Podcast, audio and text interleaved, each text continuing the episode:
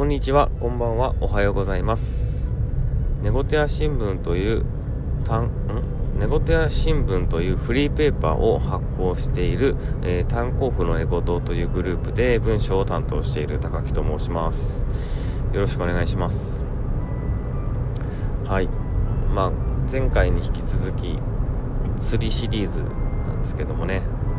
はい。フリーペーパーと全く関係ない話をしていきます。えーっと前回はですね、まあ、釣りというのは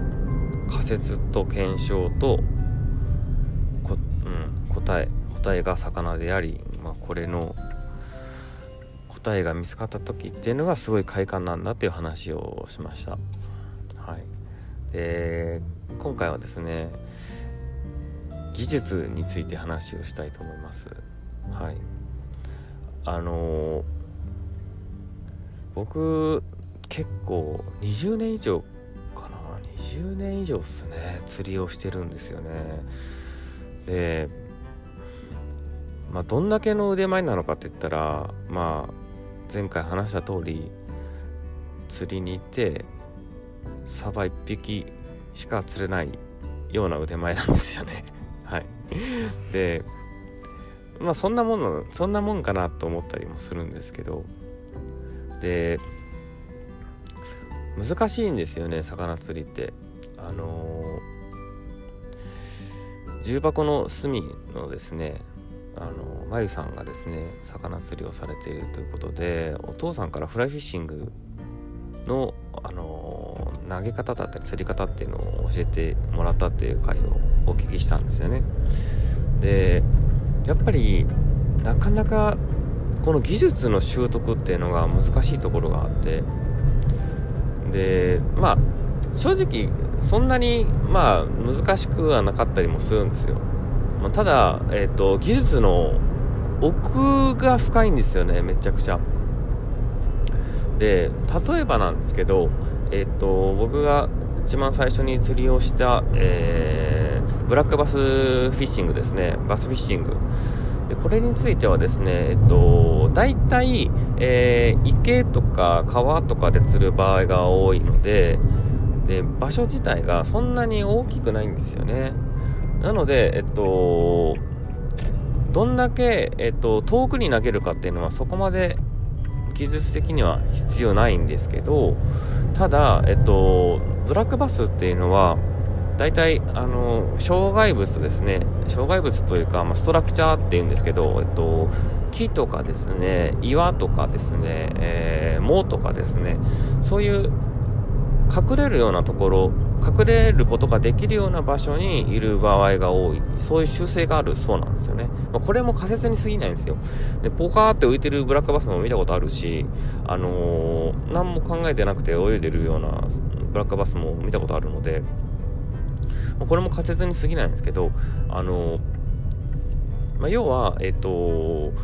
ピンポイントに、えー、狙ってそこに正確に投げる技術が必要であるということなんですよね。でこれは、えーと、魚釣り全般に言えることなんですよね。えーと、川だったら川の流れがよどんでいるところをめがけて、えー、投げたりだとかあとは、えー、岸ギリギリ向こう岸ギリギリに投げるだとかですねでそういった技術が必要なんですよねでそれもえっとルアーフィッシングの場合は基本的には、えー、静かに着水させるということなんですよね。えっと、ルアーを、竿を振ってルアーを投げるんですよ。で、えー、それが、えっと、水面に到達する寸前にその勢いをパッと消して、えー、ポチャッというふうに、えー、着水させるっていう技術も必要なんですよね。でこれをしないと魚が、えっと、びっくりして逃げてしまうというふうに言われています。これはもう仮説に過ぎません。はい、でただそれを仮説を覆す、えー、仮説もあって、えっと、魚を魚じゃない餌を待っている魚にとってはその音っていうのが大事なんだという仮説もあるわけなんですよ。で例えば、えっと、音を立てることによって、えー、魚が、えー、そこで、えー、小魚が跳ねた、え様子を演出する。ということもできる。というような仮説もあって。これもまた難しいんですよね。えっと例えばそれも本当でですね、えー、実際に、えっと、僕釣り場であったのが魚がピチャピチャ跳ねてる場合とかあるんですよ。でその時にえっと要はそれは、えー、そのピチャピチャ跳ねてる小魚を狙ってブラックバスがこう食べに来てるんですよね。でその時ってその逃げてるんですよ小魚が。なのでそこにルアーを投げて逃げている魚を演出しなければいけないですね。でかつ逃げている魚が、えっと、群れから外れたということを演出しなきゃいけないんですよ。これは、えっと、魚が、えっと、よく映像で見ることもあろうかと思うんですけど、えっと、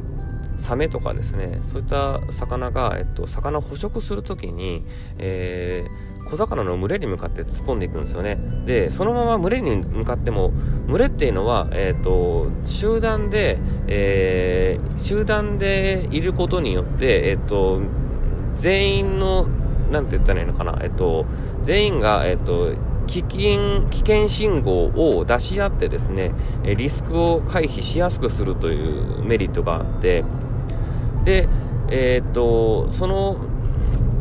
危険信号をお互いが、えっと、発しているというのは、その魚の動きですね。えっと、